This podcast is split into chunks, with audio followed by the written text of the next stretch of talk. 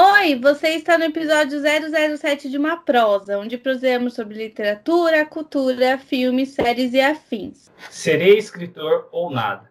Assim, Hermann Hesse rompe com a vocação de missionário, esperada por seus pais, para ganhar o Nobel de Literatura por seus escritos, que exemplificam os ideais humanitários clássicos e as altas qualidades de estilo. Eu sou a Gabriela e hoje eu estou com o Tiago, porque Tuane está de férias. E você está ouvindo uma prosa sobre Herman Hesse. Primeiro eu quero falar um pouquinho sobre o Tiago. Tiago, pode se apresentar. Eu sou um estudante, professor, pesquisador na área de literatura brasileira, mas durante a minha graduação eu estudei um pouco sobre Hermann Hesse, escrevi inclusive uma monografia sobre um de seus livros, O Jogo das Contas de Vidro, que falaremos nesse episódio. Acho que é isso. É isso aí. Então vamos introduzir falando um pouquinhho sobre Hermann Hesse. Herman Hesse é um autor que nós dois gostamos muito. A gente leu todos os livros dos quais a gente vai falar aqui. Herman Hesse é um autor alemão, suíço, porque ele nasceu na Alemanha em 1877, mas foi naturalizado suíço em 1923. Ele estudou para ser missionário, né, com uma grande influência dos seus pais que eram missionários na Índia, pietistas. É assim pietistas, isso. Mas ele abandonou a vocação para ser livreiro. Ele era autodidata e na época que ele trabalhou como livreiro, ele aprendeu muita coisa, leu muita coisa, consumiu muita coisa, que influenciou muito na carreira dele literária. E por causa disso, ele se tornou escritor e pintor. Era poeta também, escreveu novelas, enfim, várias coisas. Só que ele marcou porque ele trouxe uma espiritualidade oriental para as obras, uma psicologia pautada no Yang, né? Com o qual ele fez, inclusive, análise. E tinha a presença muito forte também de um sentimento de crise causada pela Primeira Guerra Mundial. Esse é um pouco de Herman Hesse. Bom, é, tudo isso que você pontuou culmina aí no lançamento do, do seu primeiro livro, né? É Peter Camisinge. E é um livro que expõe um pouco dessa revolta que o Hesse sente, né, sobretudo com relação à escola é, e essas vertentes. Né? É uma obra que vem influenciando os movimentos que surgiriam na posteridade, com a contracultura e tudo mais.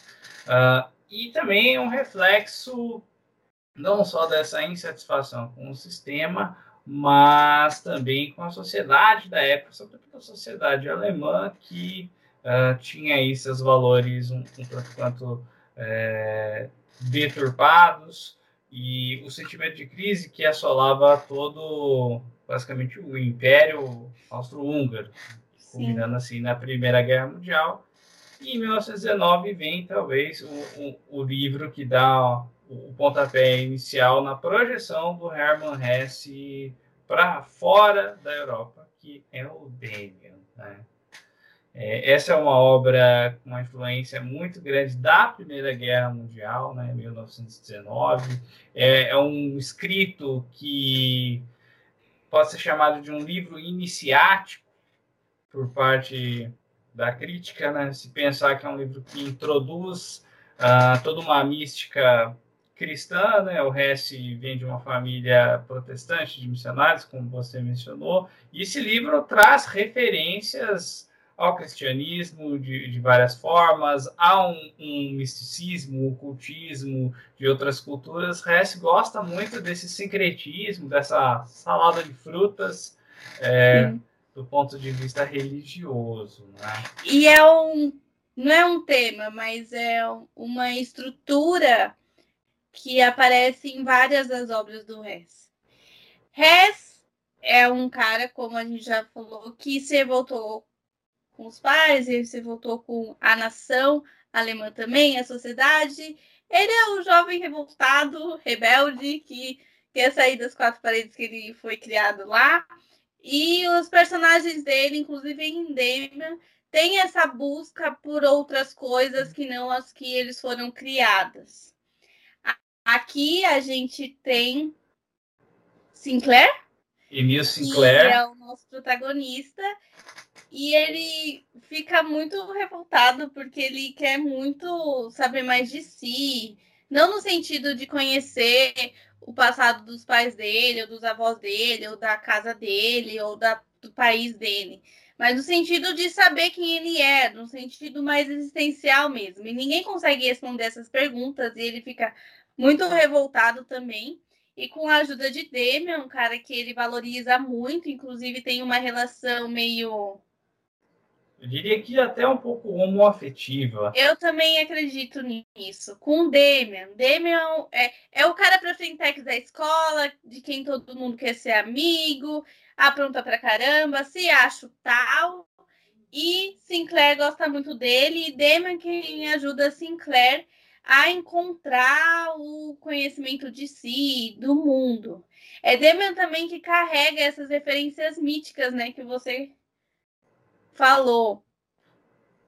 Sim, se, se, a gente para para pensar, né, o Demian é o responsável pela iniciação é, do, do, Sinclair nessas colocações. E tem um dado curioso, porque o, o Emil Sinclair é visto como um alter ego do próprio Herman Hesse, né? Tanto que não só a personagem leva um nome, como o livro foi publicado sobre esse pseudônimo. O Hesse viria só a revelar isso posteriormente.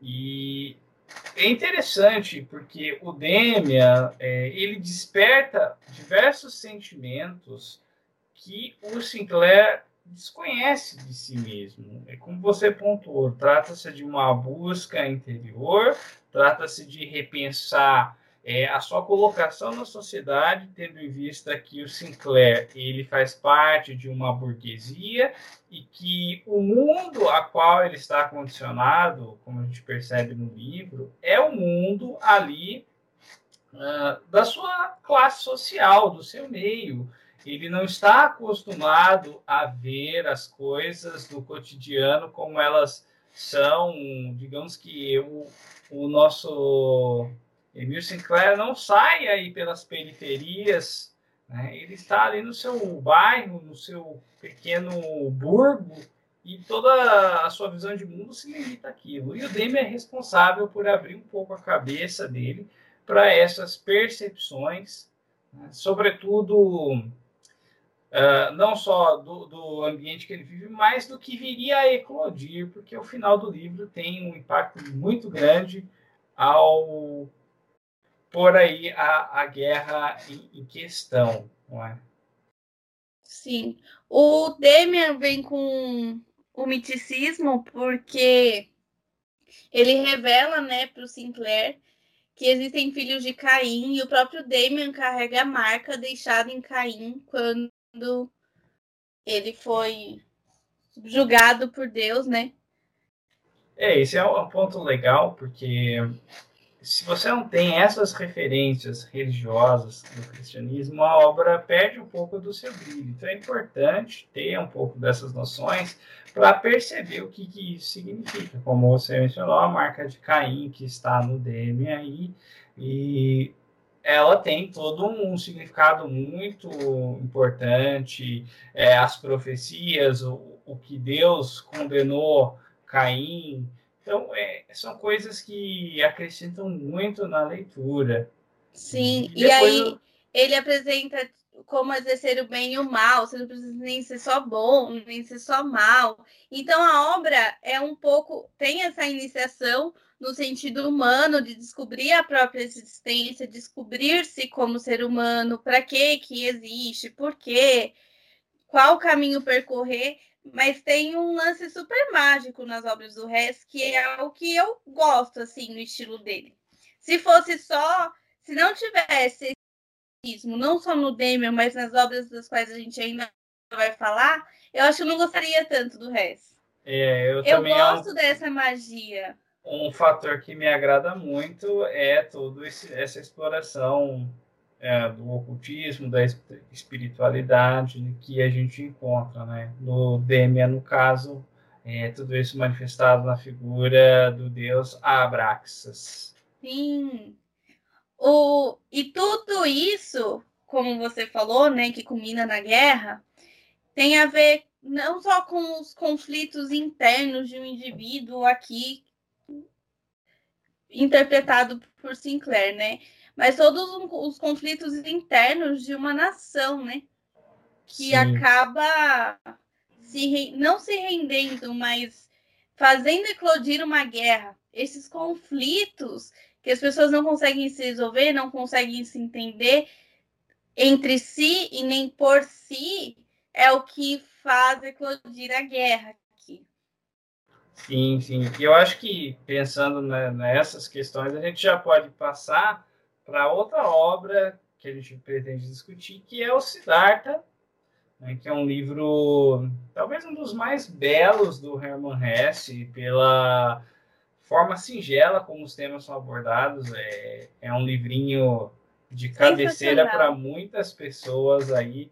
A gente pode começar a falar um pouquinho dele, dando continuidade nesse tema da espiritualidade e seguir por aí.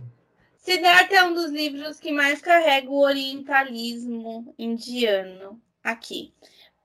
Ele é escrito baseado em uma viagem que o próprio Hess fez ao país em que seus pais eram missionários. E isso em 1911. Faz tempo para Dedéu, né? E aí, Siddhartha é um filho de sacerdotes brahmanes. É uma sociedade lá da Índia que vive o orientalismo já. E uma comunidade passa pela comunidade dele, uma comunidade que é desprendida dos valores dos homens, dos valores do capitalismo, de qualquer valor social que não seja natural. E o Siddhartha se encanta por essa comunidade e falou assim: Meu, fala para amigo dele, para comida, vamos, vamos atrás, porque a gente não sabe o que é verdade. É outro que está procurando uma verdade, uma sabedoria, um sentimento, uma propriedade mesmo da vida e que não encontra em seu próprio lar. E aí ele sai para alcançar tudo isso que ele procura, né? É, eu acho que aqui a gente tem que fazer um adendo importante biográfico, que é o fato de que um, o avô do Hermann Hesse, o avô materno dele, ele era um especialista em, na Índia, ele era um estudioso da cultura indiana, então não é só o fato dos pais terem sido missionários lá, mas ele tem uma cultura de estudo sobre esse país, sobre essa vertente dentro da, do seio familiar. E esse avô influencia ele bastante uh, a pesquisar, a estudar sobre essa cultura. Então é, é óbvio que a viagem é o ponto alto aí para que o Hess viesse a escrever essa obra. Mais tarde ele publicaria uma outra, que é a Viagem ao Oriente, que também é, engloba um pouco desses caminhos. Mas é, isso vem de família. E, e Siddhartha é, é um livro muito interessante, como você colocou, porque há uma busca por encontrar que os indianos uh, e o budismo chamariam de um de nirvana. E o nosso protagonista passa por roteiros muito diversos, muito diferentes, né? Como você menciona, esse primeiro encontro que eles saem com os samanas, é, é um encontro que, que muda completamente o estilo de vida.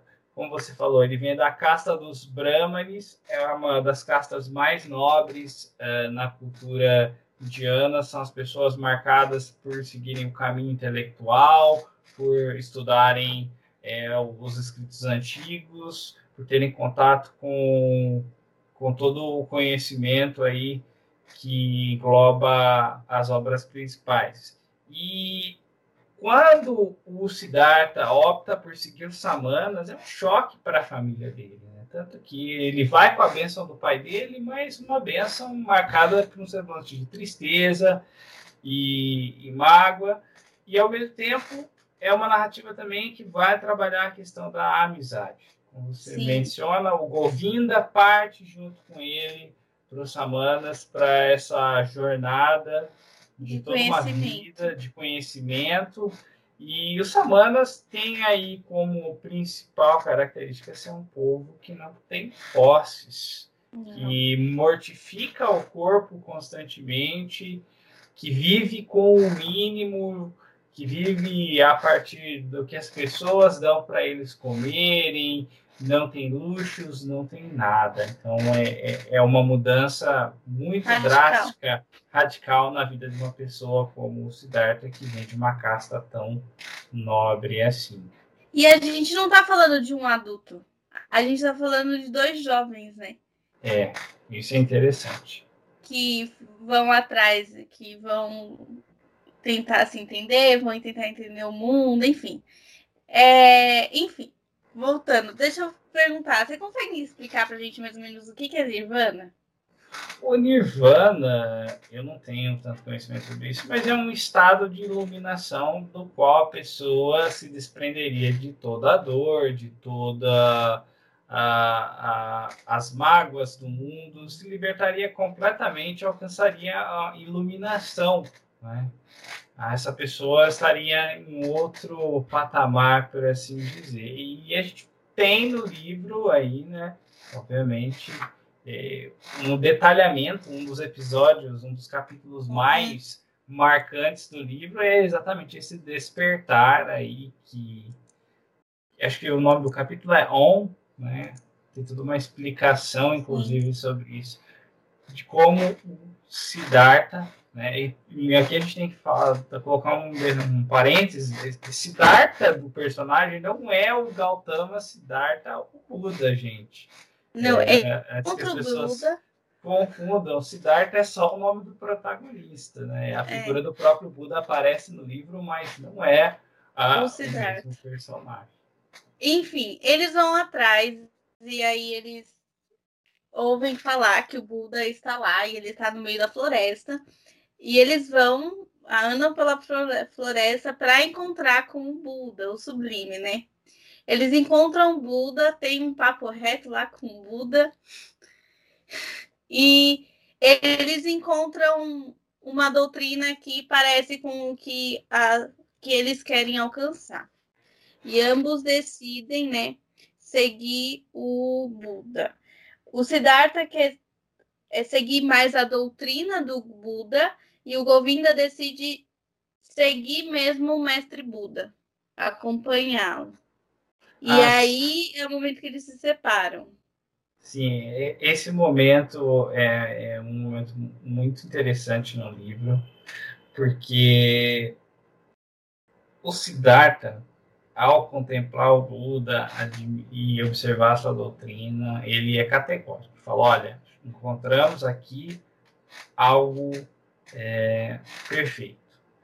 Entretanto, ele percebe um, uma coisa que o Govinda não percebe, que é o que causa essa separação. Ele fala: Olha, Govinda, você, se você seguir isso, é ótimo, é perfeito, uh, vai, vai te levar aí a muitas coisas, só que essa é uma jornada particular do indivíduo. E é, apesar de ele não expressar isso diretamente para o Govinda, ele sabe que para que ele alcance aquele estado que o Buda, que o Gautama, o Sublime alcançou, é, não adianta seguir o próprio Buda, é uma busca pessoal. pessoal.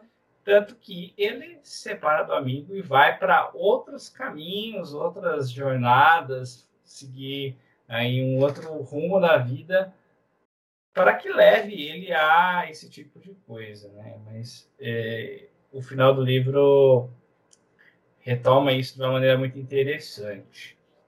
Eles encontram com o Buda, né, com a doutrina do Buda, a meditação, o jejum, enfim, vários meios pelos quais eles acabam se conhecendo melhor, né? Isso tudo envolve o orientalismo, claro, né? Não é nada da cultura ocidentalizada. Ah, sim, o, o aqui mergulha de cabeça né, nessas noções do, do orientalismo. É, é, é, interessante notar que se vira para o budismo, não há tantas referências ao hinduísmo aqui, que é, uma, que é talvez a religião mais praticada na Índia, é o, o budismo. E, e é interessante para quem aí tem um conhecimento um pouco maior sobre a, a cultura indiana e outros aspectos além do budismo, que ele começa a abordar e mostrar. A partir dele, que ele se separa do Govinda e ele vai seguir a vida dele, ele entra aí no, no que a gente poderia chamar aí no, no, na cultura indiana de Sansara. Né? Sim. É um ele deixa tipo. de ser quando ele se separa do, do Govinda, ele percebe que ele não é Brahmani, ele não é Samana, né? Ele não é. Ele não se encaixa em nenhum grupo. E aí ele decide sair e ser ele, né? Apenas ele mesmo. Sim, aí ele e... vai passar por outros momentos um, vivendo aí a, a, luxúria, vivendo a bonança, a riqueza, né? Ele troca completamente o estado que ele tinha de samana, é, de uma cultura totalmente despida de bens materiais, para se tornar um homem muito rico, muito farto, uh, muito cheio dos bens materiais, dos amores, da paixão. E mais uma vez ele percebe que não está aí a, a, a busca que ele queria, né? Não está no caminho certo. Não, ainda não encontrou isso e passeando, né, ele se depara aí com um barqueiro que já tinha aparecido na narrativa em outro momento e ele passa então a, a viver com esse barqueiro Uh, ele tem um filho que ele leva com ele, inclusive, né, nessa jornada. O filho não se adapta ao que o pai propõe, não consegue é, seguir isso, mas é nessa vida de transições, nas mudanças, né, coincidentemente na balsa e observando o rio que ele encontra efetivamente uhum. a resposta para que ele queria e para todas as coisas. E aí tem o tal capítulo que nós mencionamos, o capítulo 11, que é um capítulo muito curto, mas é um capítulo muito profundo no livro, explicando esse processo de iluminação que ele tem ao observar o rio. Sim. O Siddhartha encontra no rio Nirvana, ele entende quando o seu filho o abandona, porque ele mesmo abandonou seu próprio pai, né? Então ele não se revolta em relação a isso. Ele já está num estado muito superior para se revoltar com essas coisas também. E Govinda ouve falar que é a questão da amizade, né? Retomando, que tem um cara, eles já estão velhos, né? Tem um cara super sábio no Rio lá, um barqueiro super sábio, que ele deve encontrar esse barqueiro e tal. Ele vai encontrar Siddhartha e ele se encontra com Siddhartha logo no momento que o Siddhartha desperta do On. É, é muito interessante. Nessa parte é marcante o fato de que eu não me recordo exatamente se é o Govinda que não reconhece ou é ele que não reconhece o Govinda no encontro. Mas é, é impactante esse momento porque eu acho que é ele que não reconhece o Govinda. O Govinda é. o reconhece. Demora um pouquinho, mas reconhece. Reconhece e ele entende tudo aquilo que foi dito anteriormente sobre essa busca e por que efetivamente Siddhartha não seguiu a doutrina do Buda sublime naquele momento. Eu acho que é um final muito bonito do livro. É um livro que sintetiza muitas coisas é, interessantes para a nossa vida, reflexões sobre uh, essa, essa tal busca que acredito que quase todas as pessoas têm no seu interior.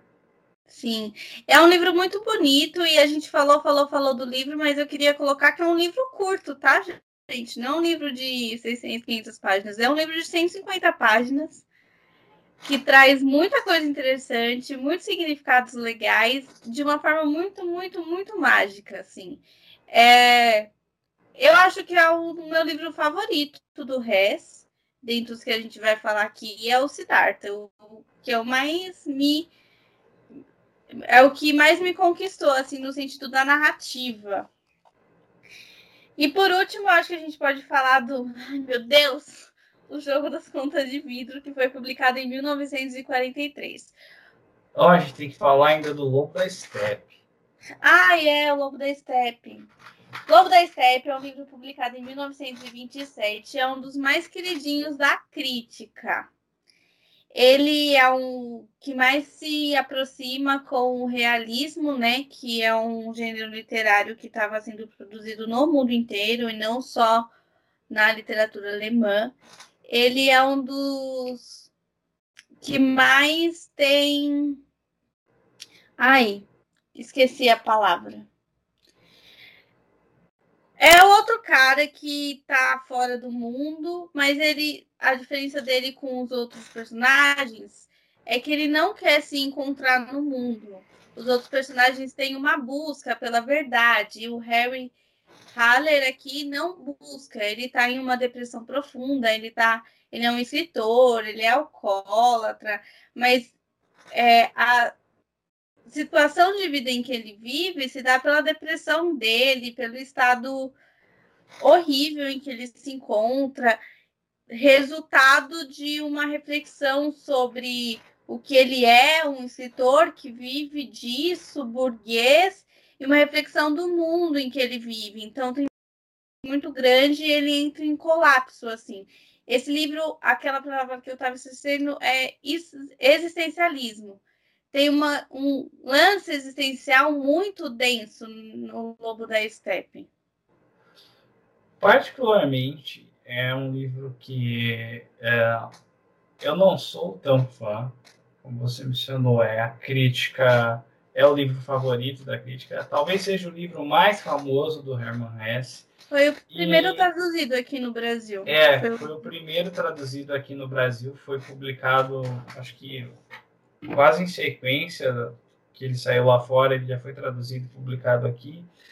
E esse livro, eu acredito que ele tenha essa popularidade pelas temáticas que ele aborda.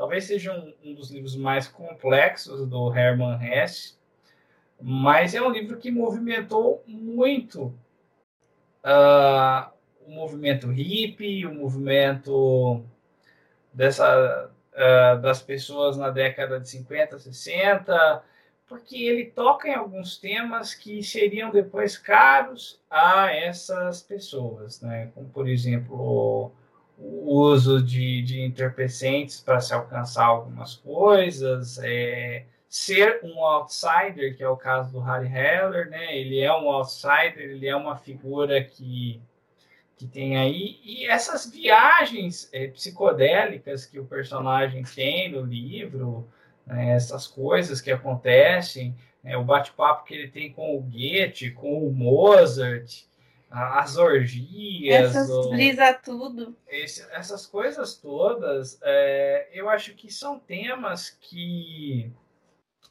tornam o livro popular. Mas eu diria que é uma das obras mais enigmáticas do, do Hermann Hesse.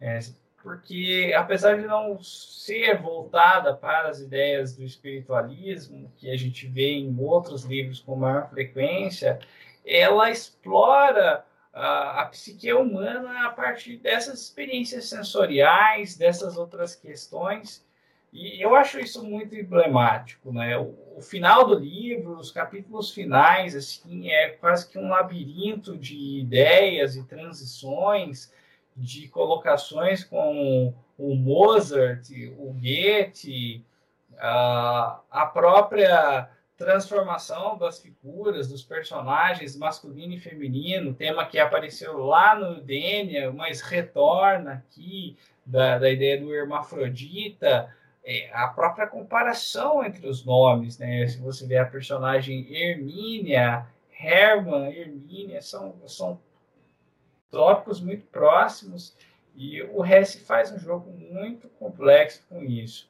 Então, eu acho esse um livro muito complicado do Hesse. Né? É bem complexo porque ele tem uma característica. Ah, buguei. Uma característica bem experimental, né? Sim, sim, romance. eu acho que, que tem isso nesse livro. Ele não é um livro tão grande assim, ele é um livro de uma extensão média, não é muito comprido, mas tem coisas muito densas ali. Tem Sim. noções e questões muito profundas do existencialismo. É, você nota um quê da filosofia de Schopenhauer ali, que o Hesse teve esse contato e expressa isso de alguma forma. E também é, as outras influências que o, o Hesse traz. Uh, só são referências legais, né? É, o Hesse, apesar de ser uma pessoa um, pacifista, declaradamente, ele teve no turbilhão de, de, de, duas guerras, e eu acho que isso marca a pessoa de uma maneira muito profunda. Né? Nós, hoje jovens, não temos nenhuma um, ideia do que seria conviver nos horrores de uma guerra, uh, como essas pessoas viveram. Né? Sim. Enfim, o Lobo da Steppe não é um livro fácil de ser engolido. Acho que por isso que a gente tem esse distanciamento maior para com essa leitura. Mas é um livro que eu vou falar um pouquinho do enredo, porque às vezes o povo se interessa, né? Tem esse escritor que já está no fim, não no fim de carreira, sabe? Mas já está num estado de vida super destruído. Ele é cinquentão, e ele vai morar num hotel. Ele encontra um tratado de um cara que tem um nome muito parecido com o dele, que tem uma história muito parecida com a dele também. E aí, no começo, narrativa vai do tratado à narrativa do sobre o próprio Harry Heller, que são duas narrativas que muito se aproximam. E aí aparece na vida do Haller uma menina que chama Hermínia e ela quer colocar ele de volta com os dois pezinhos lá no mundo. E o meio pelo qual ela quer fazer isso é levando ele a bordéis, fazendo ele experimentar tudo o que de prazeroso tem numa vida burguesa naquele momento. E é assim que ele se encontra com, com o Goethe, que ele é levado às partituras de Mozart, através desses meios que a Hermínia mostra para ele. Sim, sim, a Hermínia é aí a, a fornecedora do Harry Heller das experiências sensoriais uh, que levam ele a, a tudo isso.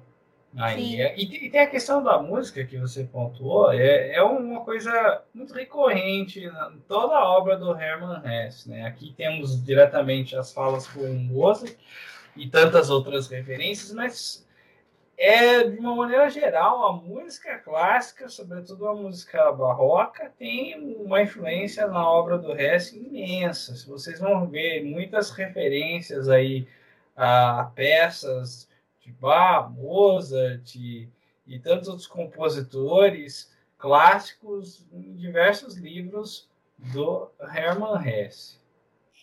E é através dessas peças e de tudo que a Hermínia mostra para ele que o lobo, a, o humano que se torna animal em determinado momento, porque ele não entende mais os seres humanos, vai retomando a sua humanidade. Esse é o enredo mais ou menos, né? É, do mais livro. ou menos. Nada substitui a leitura do livro, pessoal. Exato. Eu acho que é...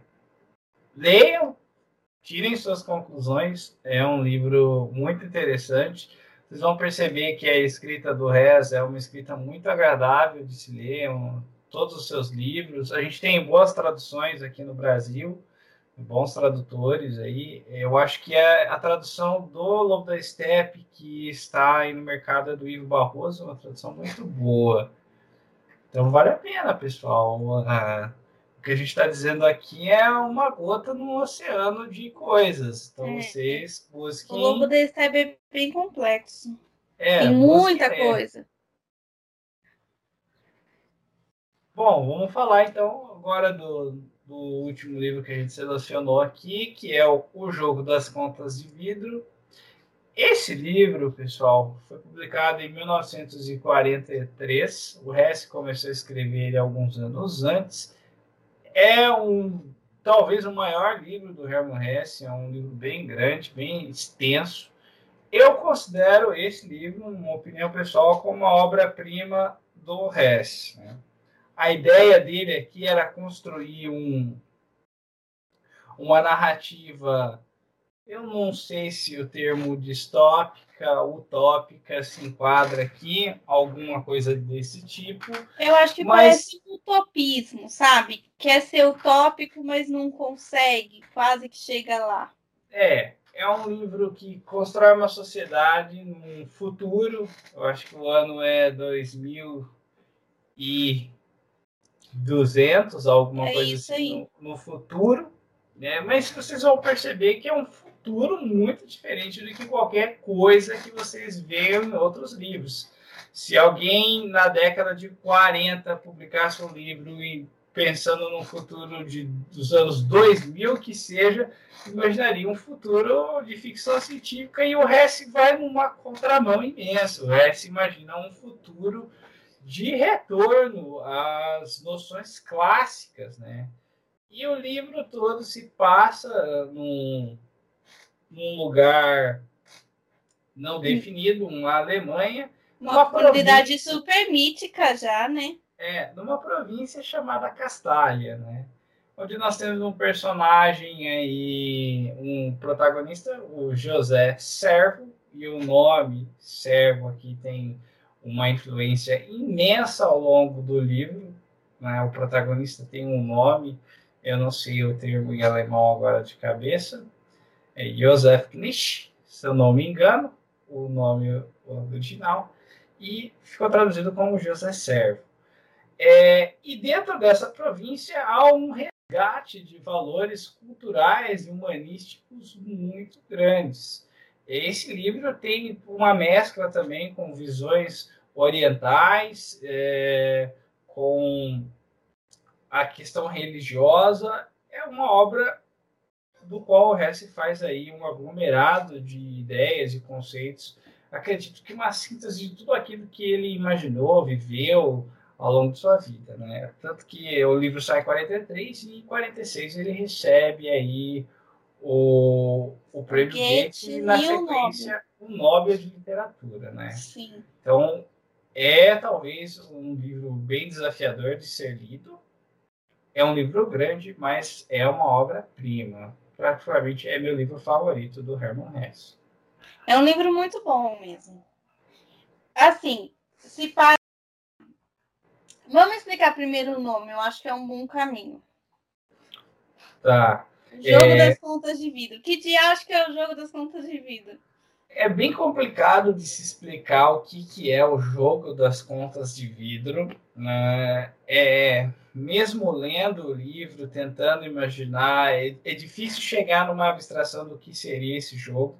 Mas o jogo das contas de vidro seria um jogo do qual é, são desafiados aí algumas propostas lógicas, é, incorporando aí ideias uh, e temas que os jogadores têm que lidar.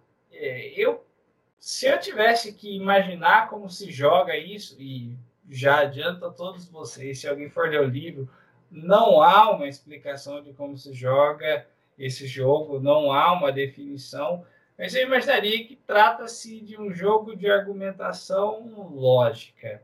Uh, é o que eu consigo melhor definir do que o Hesse dispõe e mostra no livro, para chegar a uma ideia do que, que é o tal do jogo das contas de vidro. E as contas de vidro são, é, como o próprio nome diz, algumas esferas, umas bolinhas de vidro que eu imagino que tem uma função aí de marcar os pontos, algo assim. Tem como explicar, porque não tem no próprio livro uma definição muito clara. Dizem-se apenas que os jogos aconteciam, levavam-se inclusive dias, semanas para se concluir esses jogos, e temas eram propostos e a coisa se desenvolvia a partir disso. Né? É, é uma abstração muito grande para chegar à ideia do que, que seja isso. Tem uma coisa que envolve música também, né? O jogo. Sim, sim. É, a questão da música é muito importante, é, não só para o jogo, mas para as atividades. E, esse livro é um livro, eu não sei se eu poderia dizer se é um romance de formação propriamente, mas é um livro que esmiuça diversos conhecimentos ah, que são talvez necessários para a formação do imaginário de uma pessoa. E quando a gente vai observando o próprio personagem, o seu processo de formação, por isso eu evoquei a ideia do romance de formação, a gente vê aí uma série de conhecimentos, sobretudo clássicos e humanistas, que formam aí caráter e noções do, do nosso protagonista. E a música está no meio disso. A formação de José Servo se dá em um, uma escola, né? É.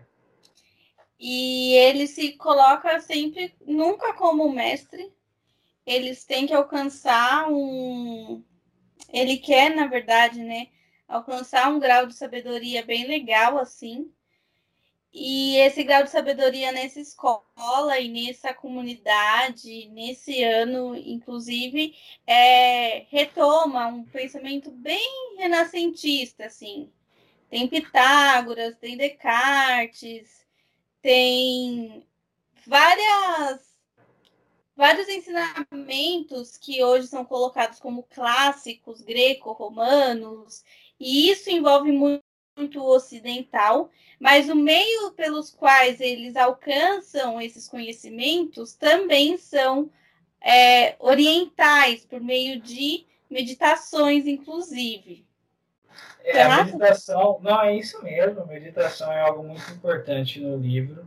Né? Lembrando que o José Servo ele é um, um músico, ele começa como um músico no, na narrativa, estudando música, ele desenvolve um, uma relação com um professor, né, o que se torna aí o seu grande tutor ao longo e depois ele parte para os jogos das contas. É interessante pensar que tem uh, a Castalha, né, essa província fictícia que o Hesse cria, ela é um, uma espécie de mundo à parte. Ela está inserida numa possível Alemanha, ela é sustentada pelo governo, né, não, ele não diz Alemanha, mas se imagina que seja, ela é sustentada por um governo que formam essas escolas de elite dedicadas a pensar nessas categorias do conhecimento, né? A tradução, a lógica, a matemática, a música, e tem uma categoria específica que é o tal do jogo das contas de vidro, que tem toda uma hierarquia e uma noção à parte. E o livro vai entrelaçando isso, né?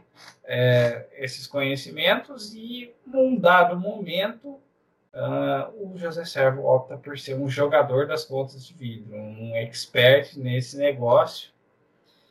E ele vai deixando música de lado, outras coisas, e ele vai se embrenhando em algumas outras questões. Eu acho que o espiritualismo do livro vem um pouco daí, e a influência oriental, né? Ele vai praticar a meditação, ele vai estudar o chinês, ele vai estudar uh, um pouco da, das composições que formam aí e vai misturando tudo isso dentro do tal do jogo. Que é como uma linguagem universal de troca dessas sabedorias que são atingidas através de tratados e tudo, das meditações que eles fazem, inclusive durante o jogo. É bem isso. E é uma coisa que a gente não mencionou que é interessante, o livro ele é escrito a partir do ponto de vista de uma pessoa que narra a história do José Servo e não pelo próprio José Servo. É, seria um, alguém que conviveu com ele e conta a sua história no livro. E, e o livro, no final do livro, né, quando você termina a narrativa, existem alguns apêndices que são bem interessantes. Né? Histórias de outros personagens muito parecidas com o do José Servo. É uma coisa curiosa que se vê que esse livro tem esses apêndices com outras narrativas que são incorporadas ao tema ele, o José Serva alcança um grau de ser mestre no jogo, Magister Lud, né, que uhum. é no uhum. livro, que é o cara que coordena meio como o regente de uma música, ele coordena o jogo das contas de vidro. É, ele alcança o topo da hierarquia da escola do, do, do jogo das contas de vidro. Ele se torna o mestre né, do, do jogo das contas de vidro. E em certo momento ele se rebela contra. Todos os personagens do S se rebelam em algum momento é, da narrativa. O, né? o José Servo é muito parecido com o que a gente vê em Siddhartha. Ele tem um estalo em um dado momento. Ele percebe: olha, o jogo das contas de vidro teve um papel, mas eu descobri que efetivamente eu quero ser um professor. É. Curiosamente, no final, ele descobre que a vocação dele é ser um professor. É, e aos ele... poucos ele vai deixando isso né, no livro. A desconstrução dele de mestre né, ele grande... se encontra com monges beneditinos. Eu acho que essa parte é muito legal. Sim, essa parte é muito importante. Ele vai ensinar o jogo para os monges. E aí ele tem acesso a muito docu muitos documentos ali de história e sobre o universo. E é nesses documentos que ele começa assim, nossa, eu acho que eu não estou fazendo a coisa certa. Ele tem um choque de realidade muito grande quando ele vai para esse mosteiro beneditino e ele entra em contato com esses monges, porque um dos monges em específico questiona ele, fala: Olha, Jacob. vocês. É, o monge Jacobus. É. Vocês estão em Castalha, vocês vivem numa bolha. O jogo numas contas de vidro, as noções que acontecem em Castalha, os estudos, são uma bolha existem outras coisas que estão acontecendo fora da, de Castalha que precisam ser levadas em conta. Porque é uma comunidade muito fechada. E, é... é uma comunidade riquíssima de conhecimento e de práticas interessantíssimas. Só que é uma comunidade que não sai dali. Tudo que é feito é como uma academia hoje, uma Unicamp, uma USP a gente estuda, a gente faz, a gente chega a conclusões, mas tem essa falta com a sociedade que é como que isso tudo chega para as pessoas que estão fora daqui de dentro. É, no caso de Castalha, nada chegava.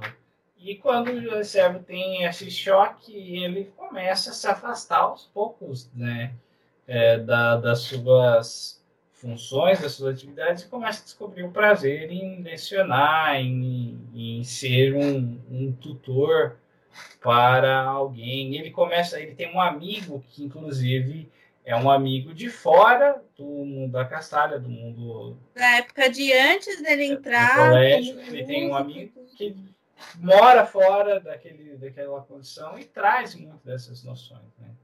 E ele sai disso no final para curiosamente se tornar um professor e tem um desfecho meio inusitado no livro. Eu não vou falar qual é o desfecho, vocês podem buscar, mas é um desfecho muito inusitado, né? É muito, esse, é muito legal.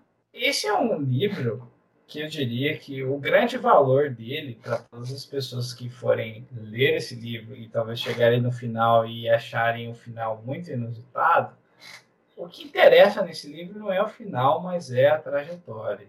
É Com o certeza. percurso que você encontra, são as noções de que são apresentadas uh, do ponto de vista da ética, uh, do conhecimento, ao longo da narrativa do José Servo. Né? Eu acho que esse é o, o maior valor desse livro. Né? Diferente do Siddhartha, que tem um, um final é, de grande revelação, o jogo tem um final é, muito inusitado. Não, não diria que é anticlimático, mas que talvez. Eu acho que converge, é um caminho que converge. Talvez decepcione um pouco as pessoas que, que esperam um, algo tão grandioso. Mas, como eu falei, o que interessa é o processo. Do ponto de vista de personagem, o José Servos é o é sensacional de legal. Ele é um exemplo a ser seguido, basicamente. É. Tem um termo no. Ai, no alemão que eu esqueci. Que é, é o ideal, sabe? E ele carrega um ideal muito forte, assim, os servos. Não só do ponto de vista de conhecimento que ele tem, mas de como ele se porta diante desses conhecimentos. Sim, ele é um, uma pessoa muito exemplar nas ações que ele faz, na maneira como ele rege todas as atividades que ele assume dentro do livro. Sim. Por isso que é um livro que eu disse que é um livro de formação, e eu acho que o processo é o mais valoroso dentro desse livro. Bom, fica aí a leitura recomendada para todos vocês. Né? É. Bom, por causa desses livros e outros livros e poesias e novelas que o Hess recebeu os prêmios Goethe e Nobel de Literatura. Apesar deles, dele ter sido laureado com esses prêmios em vida, ele vai fazer mais sucesso depois que ele morreu. Ele não alcançou tanto sucesso assim em vida. Ele alcançou muito sucesso. Se a gente for comparar, ele, ele teve muitas cartas também. Enfim, escreveu pra caramba o cara. Ele não era uma pessoa muito saudável mentalmente falando, ele passou por umas crises ferradas na vida dele, crise de depressão, ele foi internado, inclusive, ele passou por várias análises psiquiátricas, psiquiatras, não sei. Enfim, ele é um cara muito legal. A vida do Rez é muito interessante também de ser estudada para quem gosta aí de biografia. Ele foi amigo de caras muito interessantes o Zweig, o Man, o Roman Roland. Nossa, sabe aquele grupinho que a gente queria estar perto? É o grupinho do resto. Teve briguinha também, teve intriga, mas eu acho que é um autor que todo leitor que gosta de ler, que admite que gosta de ler, deveria passar, assim. Por causa disso que a gente escolheu fazer o podcast sobre Herman Hesse. Obrigada, Ti. Um prazer participar. Ti estará aqui novamente para falar de Murakami. Eu, Tuane e Tiago, na próxima vez. Então é isso. A gente também tem conteúdo lá no Instagram e no Twitter, no arroba. Então segue a gente por lá. E também conta pra gente por lá se vocês conhecem o resto, se gosta, não gosta, que gosta, que não gosta, se concordou, se discordou, daqui do podcast. Compartilhe esse podcast se você gosta também, para ajudar a gente, tá bom? Se você quiser, você pode seguir o Thiago lá nas redes sociais. Episódio HG no Twitter e Thiago HG no Instagram. Eu tô como arroba Carol Literário e a Tuane está como Tuane Reads. É isso aí. Tchau! Até mais!